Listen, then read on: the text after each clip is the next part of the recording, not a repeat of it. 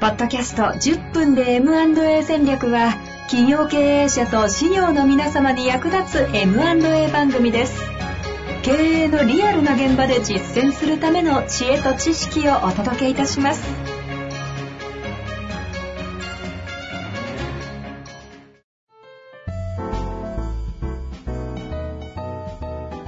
こんにちは、遠藤和樹です。白川正義の10分で M&A 戦略。白川さんよろしくお願いいたします。お願いします。さあ、ということで今週も行きたいと思いますが、最近登壇が相当増えてる中でも、結構リスナーの方とお会いするみたいな話を聞くんですけど、ええあの、毎回、あの、楽しく聞いてますって言って、勉強になりますって言っていただいてますね。やっぱ嬉しいですね。そうやって言われるとね。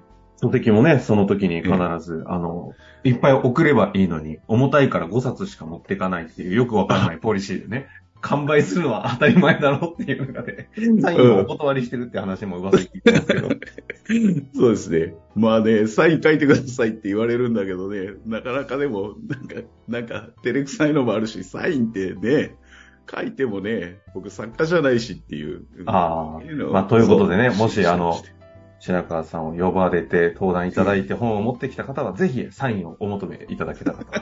嫌がらせいつかっていつか書くぞと思うんで、ね。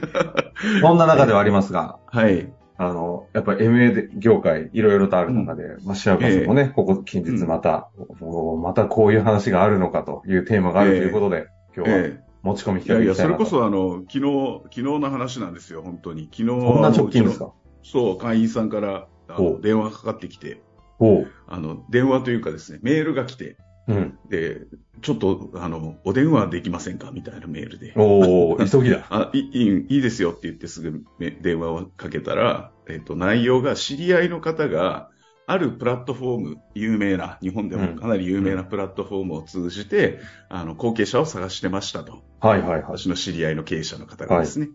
あの、その方、ただ、で、あの、今回、う、うまく、あの、ありがたいことに、いいいまマッチングし恵まれ、うん、マッチングして、で、あの、最終の株式譲渡でやるんで、株式譲渡契約書を締結して、おおうん、8月末に引き渡し。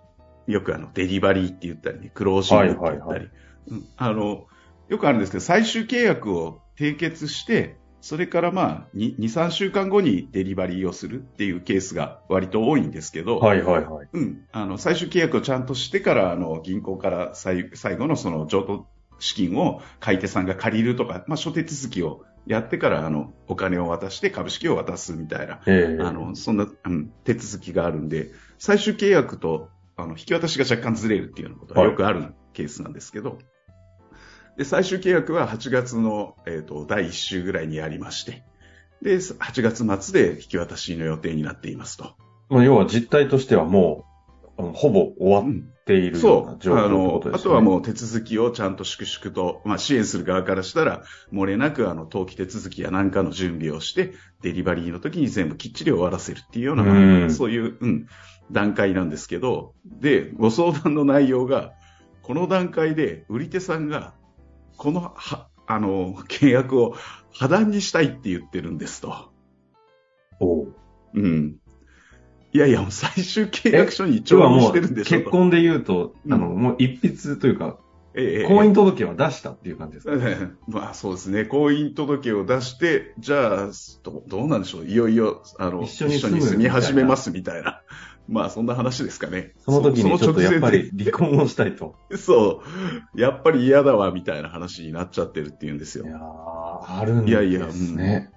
で、な、どうしたんですかって言って、いろいろと話を聞いていくと、まあ、その、僕もこの、あの、ポッドキャストの中で何回かお話ししている、こう、マリッジブルーっていう状態にどうしてもなるっていうのは、あの、心理状態として、あの、譲渡側の社長さんが、そういうけ、あの、状況に陥るっていうことはよくお伝え、あの、したこともあると思うんですけど、そうですね。だからこそ、その事前の、そのプロセスが大事だって話をそう、散々プロセスの中で、うん、一つ一つ意思決定をしてあげるっていうことが大事なんですっていう話をさせていただいたんですけどね。はいはい。多分そういうところにも、今回支援している方が、あの、そのプラットフォームさんが、あの、アドバイザーを紹介してあげるっていうようなこともサービスをやっていて、で、うん、初めてあお会いする方にその支援、支援をしてもらってたみたいなんです。そのアドバイザリー契約も僕見せてもらったんですけど、なるほど。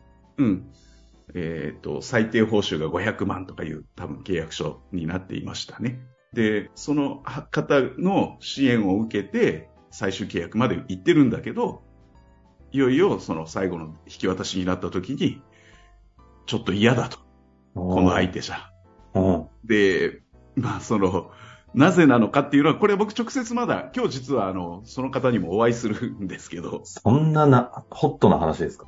いやだってね、今週末に、末までに、もうお断りのご連絡をしたいんだけど、どういう風に入れたらいいと思いますか？みたいな話だったんで、ああ。いやいや、今週末伸ばせませんかって、いや、もう今週末にしたいって本人が言い張るみたいなんで、じゃあもうちょっとこの、あの、今日明日ぐらいしか時間がないから、おもう、会いしましょうかっていう話になってるんです。そんなさなかの収録なんですね、これ。そうそう、うちの顧問弁護士にも同席を、ちょうどたまたま時間が、この、この1時間だなら取れますって言ってくれたんで、ええ。うん、ちょっと同席してもらうんですけどね、さすがにこれ弁護士また契約書周りが出てくるんで、弁護士に、うん。うんうんあの、相談対応してもらわないと無理なので、同席してもらって、一緒に、まあ、同席というか、その方に直接相談をしてもらうことになって、僕が逆に同席するっていうぐらいの立場なんですけど、はいはい。うん。で、こう、いくつか考えなければ、この事案から、まあ、これどうなるか、あの、もう最終契約してるから、基本的に解除するっていうのは難しいし、もし解除するなら、それなりに痛みが伴うことにならざるを得ないとは思うんですけど。ど、でなんでこんなことになったのかっていうことを僕らは考えておかなきゃいけないと思うんですけど、うんうんうん。うん一つは、僕はこのアドバイザーにもかなり問題があったんじゃないかなと。これはわかんないです。ごめんなさい。あの、推測でしかないので、実態が違うかもしれませんけれども、やっぱりアドバイザーとしてどこまでその親身になれたかっていう課題は一個、あの、可能性としては疑うべきかなとは思っていて、うん。うん。あの、要はナコードさんの役割に当たる方が、ええどこまでちゃんとっていうことですよね。このね、解除するっていうことを考えたときに、うん。テーマとしてなので、あの、確かにその、買い手候補の方との契約の解除もあるんですけど、もう一個課題になるのが、アドバイザーさんとの契約の中身において、成功報酬、これ発生するかどうかっていう話も出てくるんですよ。あうん。最終契約はもう結んでるわけですからね。あ。はいはいはい。うん。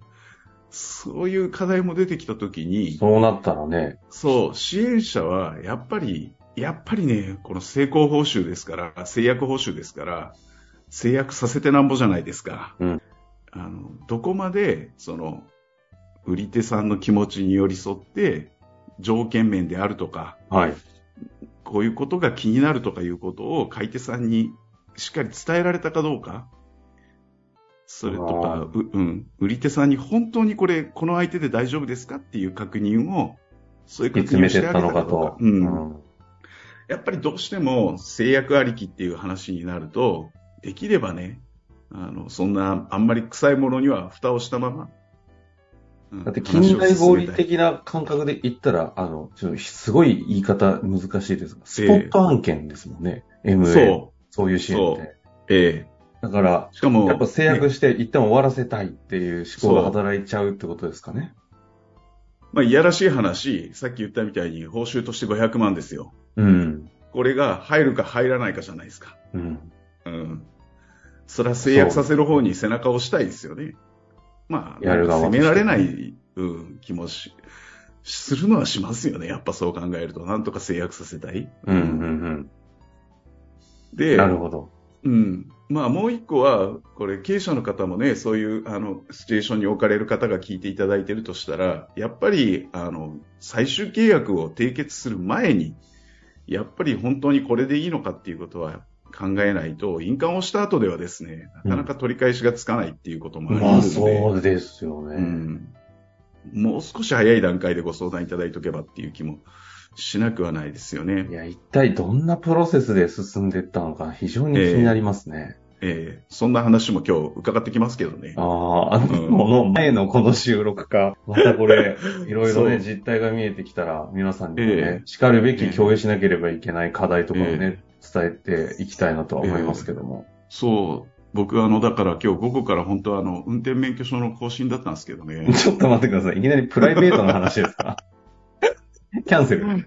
いや、ちょっとだってもうしょうがないですよね。その対応をさせていいやただきます。ーいや、それはね、運転免許はまた日曜の混んだ時にでもいた言っていただいて。そうですね。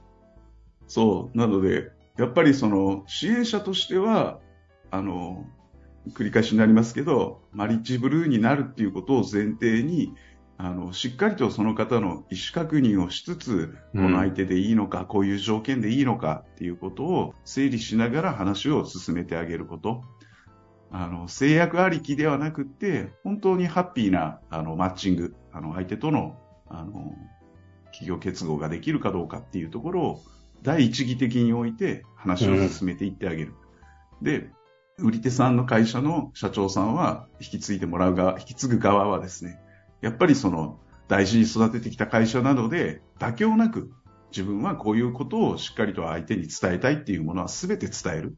で、その伝えた上で相手との、まあ、条件交渉とか、そういうことをしていけば、後で後悔することはないですからね。納得しとけば。なので、遠慮したらダメだと思うんですよ。大事な会社であればあるほど。で、買い手さんも誠実にそこの部分を対応していけば、あの、いいんだと思うんですけど、なんとなくそういうものを、うん、残したまま前に進ん。やってるんですかね。うん。制約ありきになるとね、そういうことが全部置き去られる危険性があると。